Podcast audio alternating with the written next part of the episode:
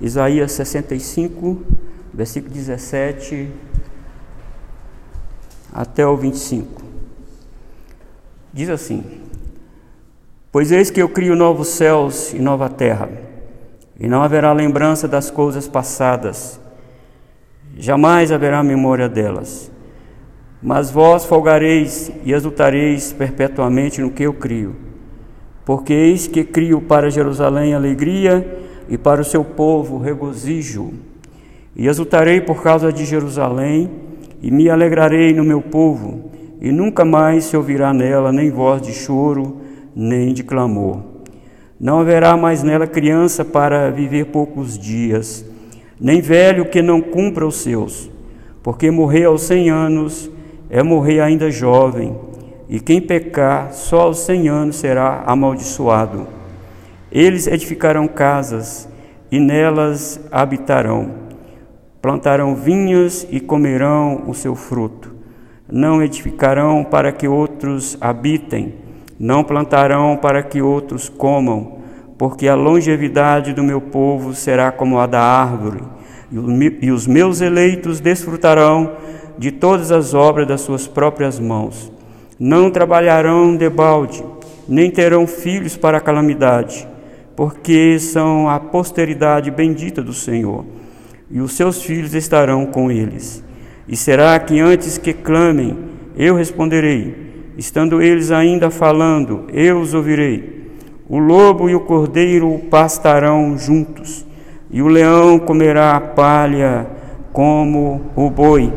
Pó será a comida da serpente, não se fará mal nem dano algum em todo o meu santo monte diz o Senhor. Meus irmãos, sem entrar na, na polêmica das quatro escolas de interpretação escatológica, que nós temos o pré-milenismo histórico, temos dentro do pré-milenismo histórico, temos o pré-milenismo dispensacionalista, e nós temos o amilenismo e temos também o pós-milenismo. A Igreja Presbiteriana do Brasil ela é amilenista. Ela adota a linha teológica de interpretação amilenista. Ah, eu até eu posso dizer todos os pentecostais que eu conheço são premilenistas, dispensacionalistas. E eles interpretam esse texto aqui como o milênio de mil anos que, que Deus vai, Jesus vai descer à terra e vai implantar seu mil anos, mil anos literais, um, dois, três, mil anos mesmo literais. E Jesus vai ter sua, a sede do seu governo lá em Jerusalém. Essa é a interpretação dos pré-milenistas dispensacionalistas, porque eles dizem que Deus trabalha com a história da humanidade em sete dispensações, começando com a dispensação da inocência lá no Éden e culmina na, na dispensação do, do milênio. Eles creem piamente que esse texto aqui fala do milênio de paz, de mil anos que Jesus vai implantar aqui na terra.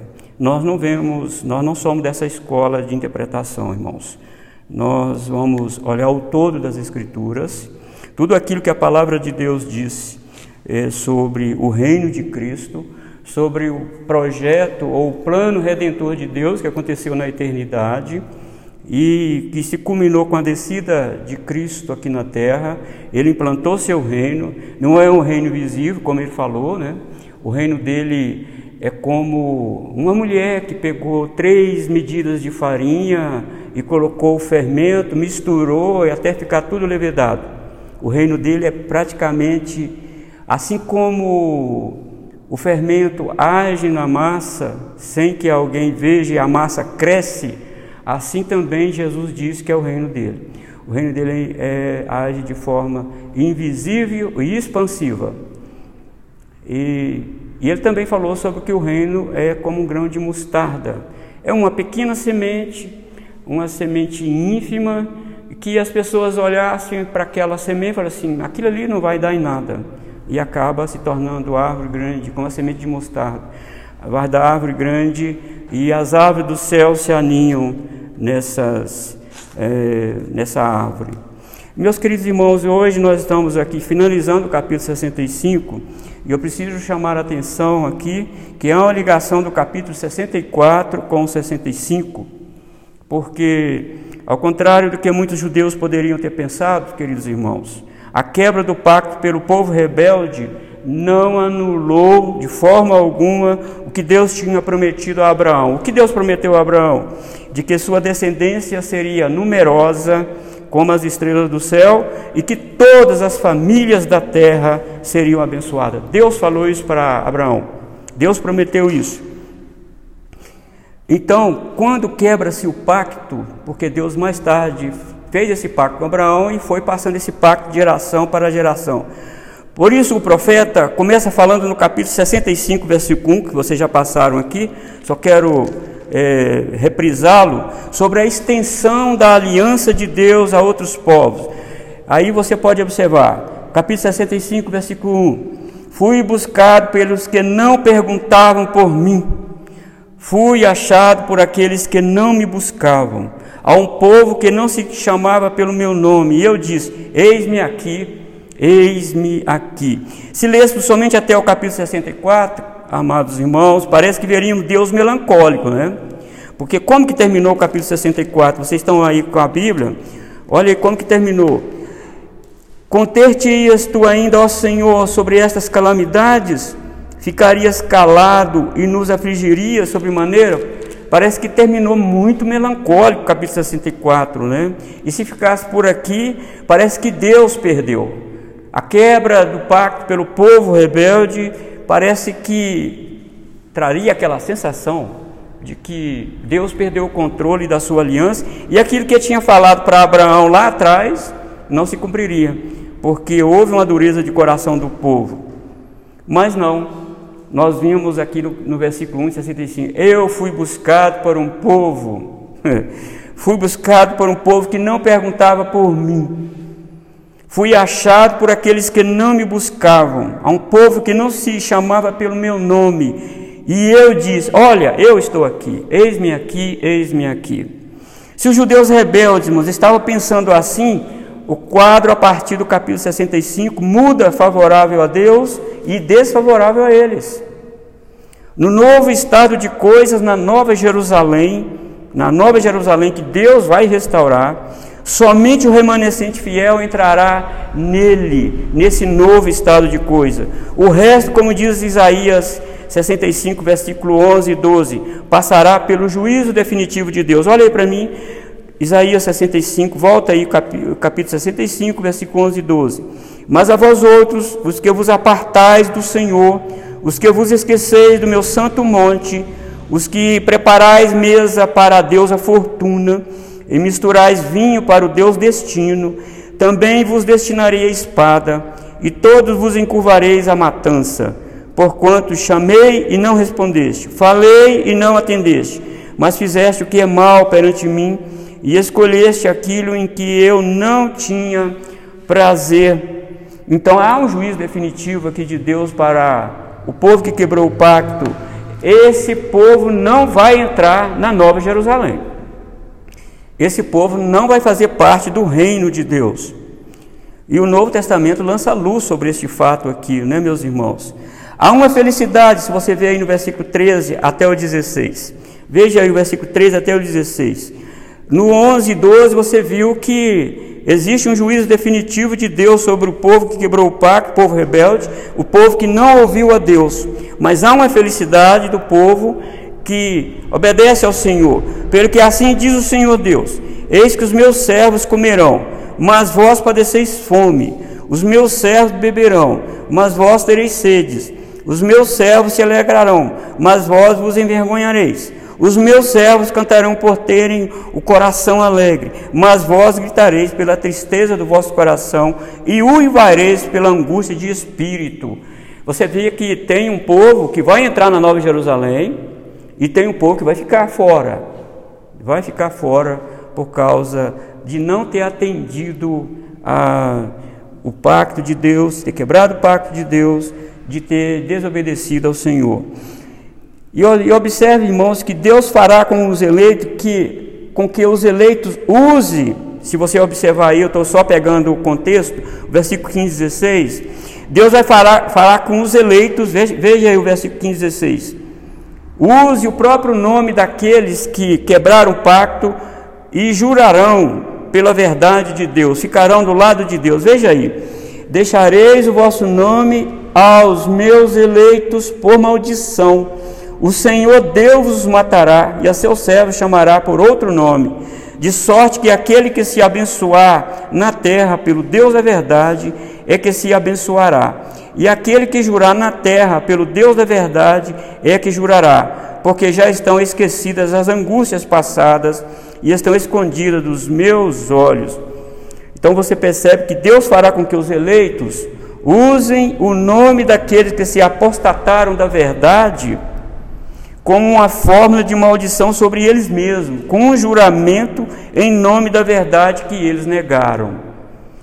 Então você percebe dois povos, irmãos: um povo eleito de Deus, que entrarão na terra, que entrarão na Nova Jerusalém, e um povo rebelde que se apostatou do pacto de Deus, esse não entrará. Então, vamos dividir aqui esse texto de 17 até o 25 em três partes e nós vamos aqui seguir. Você vai acompanhar comigo aí. Nos versículos 17 e 19 do capítulo 65, nós acabamos de ler, Deus e o seu povo na nova criação. Deus e o seu povo na nova criação. Pois eis que eu crio novos céus e nova terra, e não haverá lembrança das coisas passadas, jamais haver, haverá memória delas. Então você vê, irmãos, que temos o anúncio de uma nova criação aqui um anúncio de uma nova criação. Não somente a reconstrução da cidade de Jerusalém que foi destruída pelo exército babilônico, não é somente aquela Jerusalém física, mas toda a criação, incluindo os céus e a terra, serão morada dos eleitos de Deus, como os versos 15 e 16 nos mostraram. Observe que a nova criação de pessoas começou com Cristo para nos mostrar, queridos irmãos, vejam bem isso, para nos mostrar que antes do novo céu e nova terra serem criados, os seus moradores precisam ser também novas criaturas, precisam serem pessoas redimidas, precisam ser pessoas regeneradas. É aquilo que o Novo Testamento chama de regeneração. O Novo Testamento chama isso de regeneração ou novo nascimento. Paulo fala sobre isso em 2 Coríntios 5,17. Ele diz assim: E assim, se alguém está em Cristo, é nova criatura, as coisas antigas já passaram, e eis que se fizeram novas. Numa conversa que nosso Senhor Jesus Cristo, você lembra dessa passagem? Teve com Nicodemos, ele disse que ninguém pode entrar no reino de Deus sem antes nascer de novo. Portanto, toda a criação será restaurada, mas o novo homem já está sendo criado em Cristo Jesus para poder entrar nesse estado de coisas que o Senhor vai criar. Você viu aí o versículo 17? Eis que faço novo céu e nova terra. Mas para entrar nesse novo céu e nova terra, irmã Aline, é necessário ser nova criatura. Não entra lá o imundo, não entra lá pecado, não entra lá sujidade, não entra nesse novo céu e nossa nova terra assim. Assim, queridos irmãos, aqueles que já são novas criaturas em Cristo, Observe, já estão no reino de Deus, já usufruem antecipadamente das bem-aventuranças desse reino, mesmo que ainda de forma parcial. Ainda usufruímos de forma parcial. Cristo, quando desceu à sepultura, observe isso, queridos, enterrou a antiga criação com ele, quando ele desceu à sepultura, e quando ele ressuscitou, trouxe consigo a nova criação e todos que estiverem nele também estão nesse novo mundo. Amados irmãos, já estamos no novo mundo, no novo reino de Deus. O reino de Deus não é, não vem com aparência visível. Jesus disse: "O reino de Deus está dentro de nós. Nós já temos paz, já nós já usufruímos do céu aqui mesmo na terra. E Paulo chama isso lá em Efésios, vocês se lembram? Paulo chama esse episódio de estar assentado nas regiões celestiais em Cristo. Jesus ressuscitou com um corpo glorioso e ele inaugurou esse novo estado de coisas. Então, estar em Cristo não é fazer parte mais, não faz parte mais da antiga criação. Embora esse corpo terrestre aqui, ele faz parte da antiga criação. Está em Cristo, irmãos, é ser nova criação em Cristo Jesus.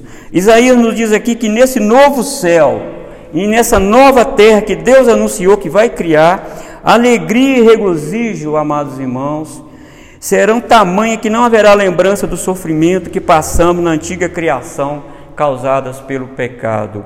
João Calvino ilustra isso dizendo que quando o sol nasce, o brilho das estrelas desaparece.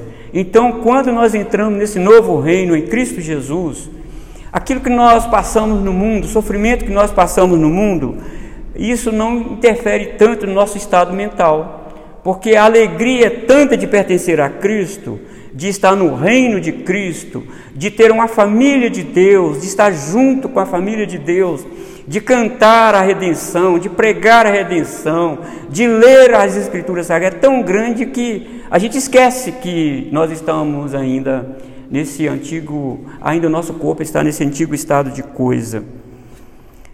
E você vê que, irmãos, que Isaías, ele vê isso, ele vê esse novo céu e a nova terra. Mas ele não, não é somente Isaías. Os profetas não conseguiam ver essa parte ou este evento pertence à primeira vinda de Jesus. Mas esse evento pertence à segunda vinda de Jesus. Ele vê tudo junto. Ele não separa a primeira vinda com a segunda vinda de Cristo. Jesus já veio, já inaugurou esse novo estado de coisas pela sua morte e ressurreição. E todos aqueles que estão em Cristo estão agora nesse novo céu e nova terra através da sua graça. Mas isso faz parte ainda da sua primeira vinda. Mas nós aguardamos ainda novo céu e nova terra, quando Jesus vier na sua segunda vinda. Vocês estão percebendo isso? Está percebendo, meu irmão? Está percebendo, Aline? Como que nós já estamos nesse novo reino e nós já usufruímos das benesses desse novo reino, da alegria, do usufruto desse novo reino, mas ainda não é o completo, não é uma alegria completa, não é um regozijo completo. Por isso que nós aguardamos ainda é, a segunda vinda de Cristo.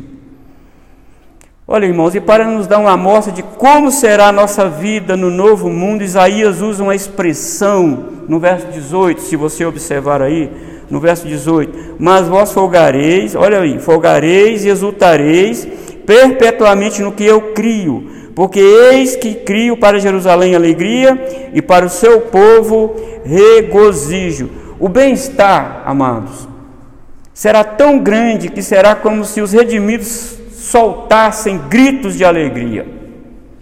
É como se estivesse gritando de alegria, de tanta satisfação em estar nesse novo estado de coisas aspectos, amados, da vida atual para mostrar como será a vida da nova criação. O ponto é o seguinte: se a presença de Deus na Jerusalém, sem a nova criação física, já traz essas bênçãos, imagina como será a nova criação de novos céus e nova terra. Já imaginou isso? Como será? Que coisa maravilhosa, irmãos, é, é estar em Cristo. Deus dá ao seu povo motivo para se alegrar. E Ele mesmo provê o que é preciso para o regozijo da sua herança. Mas uma nota interessante nesse verso é que Deus mesmo se alegra com o bem-estar do seu povo. Deus fica alegre com o bem-estar do seu povo. Deus tem prazer em abençoar a sua igreja. Ao ponto de o profeta dizer: Exultarei por causa de Jerusalém e me alegrarei no meu povo. Essa relação, queridos irmãos, da igreja com Deus, culminando na satisfação de ambos, é o ponto máximo do céu. Céu é estar em paz com Deus. Céu é ter acesso ao trono de Deus. Isso é céu. Mesmo estando na terra, nós nos assentamos nas regiões celestiais em Cristo Jesus. Agora vem o segundo ponto aqui, meus irmãos, dos versos 23, dos versos 20 até o 23. Deus reverte a maldição causada pelo pecado. Veja o verso 20: Não haverá mais nela criança para viver poucos dias, nem velho que não cumpra os seus, porque morrer aos cem anos é morrer ainda jovem, e quem pecar só aos cem anos será amaldiçoado. Amados irmãos, por causa do pecado veio envelhecimento. Eu estava dando uma olhada numa foto que eu tinha ainda 19 anos e olhei a minha foto hoje, amado irmão. Falei, meu, mudei muito. Mudei muito, semblante, mudou muito, meu cabelo, mudou muita coisa. E se você olhar sua foto, quando você era adolescente, você vai ver, é, o tempo passou, mas Deus nos fez é, a nosso, o nosso corpo a envelhecer. É o pecado que trouxe isso. O pecado trouxe as dores, trouxe as enfermidades, o pecado trouxe a morte. E tudo isso agora, irmão, passou a fazer parte da vida do homem sobre a terra. Tudo isso. A maldição sobre toda a criação foi tão severa que muitos morrem antes mesmo de chegar à idade é, do vigor físico e emocional. Morre ainda na infância. Outros conseguem chegar à idade adulta, como diz o Salmo 90, versículo 10. Né? Diz o Salmo que a vida humana naquele tempo de Moisés, na peregrinação no deserto, quando chegasse 70 a 80 anos, era marcado por câncer e enfado. Naquela época, já era marcado por câncer e enfado. Amados irmãos, e para conter esse ciclo maldito e contínuo imposto sobre nós, alguém precisaria assumir nossas dores e nossas enfermidades. Alguém precisaria sofrer a maldição da lei em nosso lugar para reverter essa maldição. Por isso as escrituras dizem que aquele que está em Cristo, nova criação é, porque Cristo nos substituiu. Cristo assumiu a minha dor, Cristo assumiu a minha maldição que estava imposta sobre, sobre mim, sobre você, e ele morre em grande agonia, trazendo sobre ele toda essa maldição da lei, toda essa maldição do pecado imposto na raça humana lá no Éden. E aqui o profeta antevê isso e diz: vai haver uma reversão. E nós já, irmão, participamos dessa reversão. E segundo dados aí estatísticos, eh, as pessoas que servem a Deus vivem mais tempo. Isso já é uma grande promessa aqui que a gente vê no livro do profeta Isaías. Os filhos de Deus, irmão, são longevos, vivem muito. E isso já é um prenúncio do que ocorrerá definitivamente quando a segunda vinda de Cristo para criar novo céu e nova terra. Mas antes disso, irmãos, os poderes do céu serão abalados. Se você for para Mateus 27 e versículo 51, verá que quando Jesus morreu, a terra tremeu e as rochas se fenderam, uma amostra do que ocorrerá quando ele voltar. Quando ele morre, a terra treme e também rochas racham. E isso é uma amostra de como vai acontecer quando ele vier na sua segunda vinda. Embora haja resquícios do antigo estado de coisa em nosso corpo, como a falta de vigor físico, na velhice, para aqueles que pertencem à Nova Jerusalém, podem agora usufruir da nova vida que Deus nos deu em Cristo Jesus. Todos nós e mais ainda os velhos, têm a promessa de que, mesmo se a nossa casa terrestre deste tabernáculo se desfizer, temos da parte de Deus um edifício, casa não feita por mãos, eterna nos céus. Mas ouçam isso, amados irmãos. Essas bênçãos são somente para aqueles que estão na Jerusalém de Deus, só. Todos aqueles que não pertencerem às cidades santas são miseráveis, são doentes e moribundos na terra. Essas bênçãos são somente para aqueles que estão no reino de Cristo. E esse reino não é marcado por comidas e bebidas, mas com justiça e paz e alegria no Espírito Santo, diz Paulo em Romanos. Agora, veja comigo o versículo 21 e 22 aí. Volte seus olhos aí. Eles edificarão casas e nelas habitarão, plantarão vinhas e comerão o seu fruto. Não edificarão para que outros habitem não plantarão para que outros comam, porque a longevidade do meu povo será como a da árvore, e os meus eleitos desfrutarão de todas as obras das suas próprias mãos. Adão e Eva, irmãos, tinham tudo o que precisavam no jardim, eles tinham, mas foram expulsos do Éden por causa da desobediência, e por causa disso teriam que trabalhar a terra para poder comer o fruto dela. Que coisa! Que mudança de vida, né? Depois da lei, conforme Levítico 26 e 10, poder comer o que plantar está intrinsecamente ligado à obediência ao pacto. E a maldição do pacto está ligada a alguém plantar e outro colher. Deus falou: se vocês me obedecerem, vocês plantam e vocês colhem. Agora, se vocês desobedecerem o pacto, vocês plantam e outros colhem no lugar de vocês. Essa é a maldição. Por quê, irmãos? Porque é exatamente isso que o pecado fez. Mas aqui no versículo 22, você observou: não edificarão para que outros habitem, não plantarão para que outros comam, porque Deus vai reverter essa maldição. Deus vai reverter isso. Tem uma promessa aqui para nós, queridos irmãos. Mas, de novo, irmãos, devemos entender o modo como o profeta fala sobre o reino de Cristo. Porque não é sem sentido que Isaías é considerado profeta messiânico.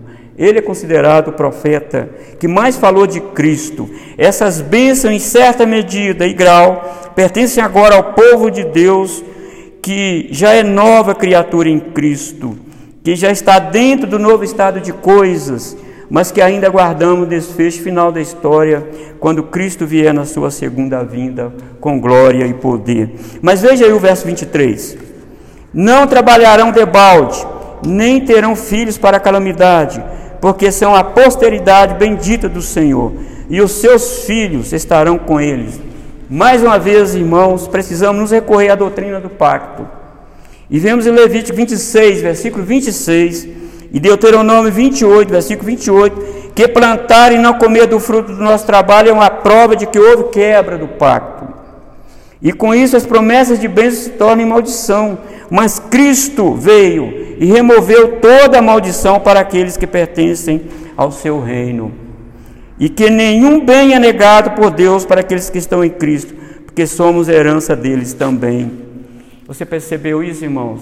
Então, quando Jesus vem, ele assume a minha maldição que estava sobre mim, ele assume o meu pecado ele assume a minha quebra da lei, a minha desobediência e implanta na minha vida, imputa, teologicamente dizendo, ele imputa a sua obediência a nós e a você.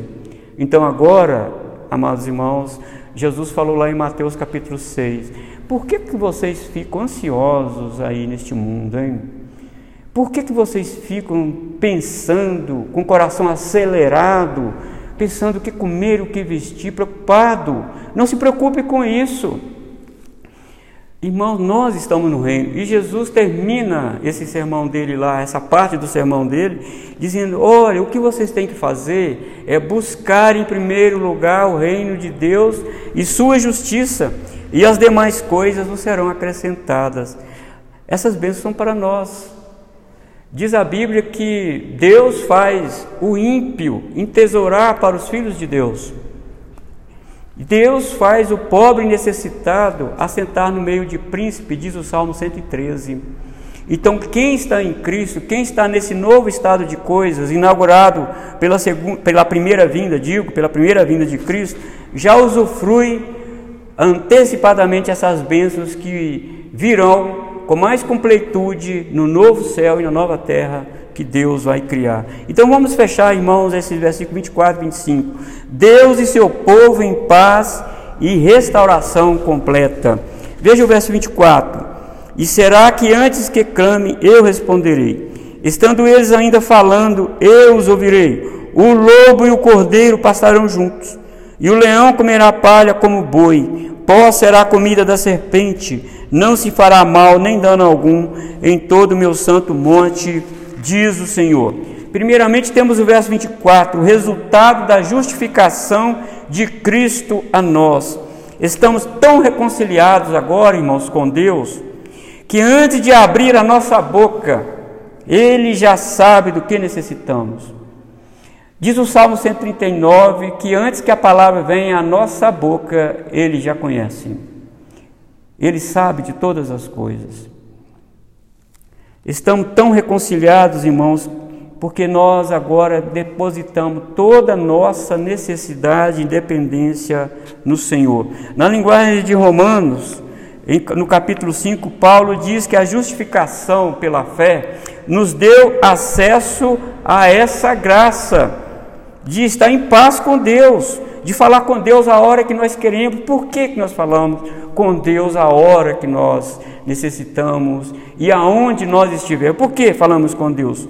Porque o caminho, diz Hebreus, o caminho foi aberto. Você lembra lá em Mateus 27, versículo 51 que eu falei anteriormente? O véu do templo se rasgou. Agora, quem está em Cristo tem acesso direto a Deus. Então, por isso que esse versículo 24, o profeta antevê no reinado de Cristo. E será que antes que clame, eu responderei? Estando eles ainda falando, eu os ouvirei. Nós somos povo de Deus, amados irmãos. Nós somos filhos deste reino. Nós estamos neste mundo tão, tão desastroso, tão pecaminoso, tão cinzento, tão sombrio, tão moribundo. Nós estamos aqui, vivendo aqui, mas nós não somos dessa criação. Essa criação faz parte do primeiro Adão, do governo do primeiro Adão. Nós fazemos parte da nova criação em Cristo Jesus. E essa nova criação já está no mundo, atuando no mundo, mas não do lado externo, mas dentro de nós, fazendo uma, mudando a nossa mente, nos dando força, nos dando coragem e nos dando fé para crer que é exatamente isso que a Escritura está dizendo é verdade. É isso, porque de nós mesmos, irmãos, nós não conseguiríamos de forma alguma. João Calvino diz que Deus nos responde de duas maneiras. Primeiramente, quando Ele nos dá assistência em nossas dores e aflições. Segundo, quando Ele nos ajuda com Seu Santo Espírito para não nos afundarmos em nossas aflições. É só para os filhos de Deus. É só. Essa ajuda é só para eles. E tem muitas pessoas aí no mundo desesperadas, suicidando-se, é, blasfemando de Deus, porque não estão, essas pessoas não estão nesse reino. Elas não pertencem a esse reino. Porque se elas estivessem dentro desse reino, que a primeira vinda de Cristo inaugurou e que o Espírito Santo nos colocou dentro dele, estaríamos mais tranquilos. Eu não estou dizendo aqui, a irmã Aline e todos nós que estamos aqui, nós estamos dizendo que nós nunca vamos passar por agonia, por aflição, nós vamos passar. Mas quando nós passarmos, irmão, temos um canal, temos um caminho direto para Deus e falar: oh Deus, olha o meu coração, olha como eu estou, Senhor. Eu estou em grande agonia, eu pertenço agora ao teu reino. Aí, meus irmãos, você vê que como que Deus vem em grande harmonia, de grande paz, e enche o nosso coração de alegria de novo. Que bênção, irmãos! Ainda melhor é pertencer a Jerusalém de cima, é pertencer à igreja de Deus, é estar dentro do reino de Cristo, é ser nova criatura em Cristo Jesus, porque sendo assim usufruímos antecipadamente desse novo estado de coisas que Deus ainda vai criar e que começou em nossa vida aqui e agora. Por causa de Cristo, ouça bem, por causa de Cristo, podemos orar a Deus no nome de Jesus que Ele nos concederá o que pedimos. Jesus diz: pode falar com Deus no meu nome. Use o meu nome, fale com Deus. E às vezes, irmãos, nós negligenciamos, nós não temos, irmãos, é, vamos dizer assim, entendimento da dimensão do reino que nós estamos. Às vezes nós procuramos recurso ali, recurso aqui, primeiro, ao invés de pegar recurso, primeiramente a Deus. Para Deus, eu estou nessa e nessa situação, Senhor. Eu estou com meu coração partido por causa dessa dessa situação. Mas sabe, às vezes nós vamos procurar recursos na horizontal, sendo que a nossa solução, o nosso recurso vem do céu. Irmãos, agora veja aí o versículo 25, que imagem bonita, olha para você ver, que coisa linda.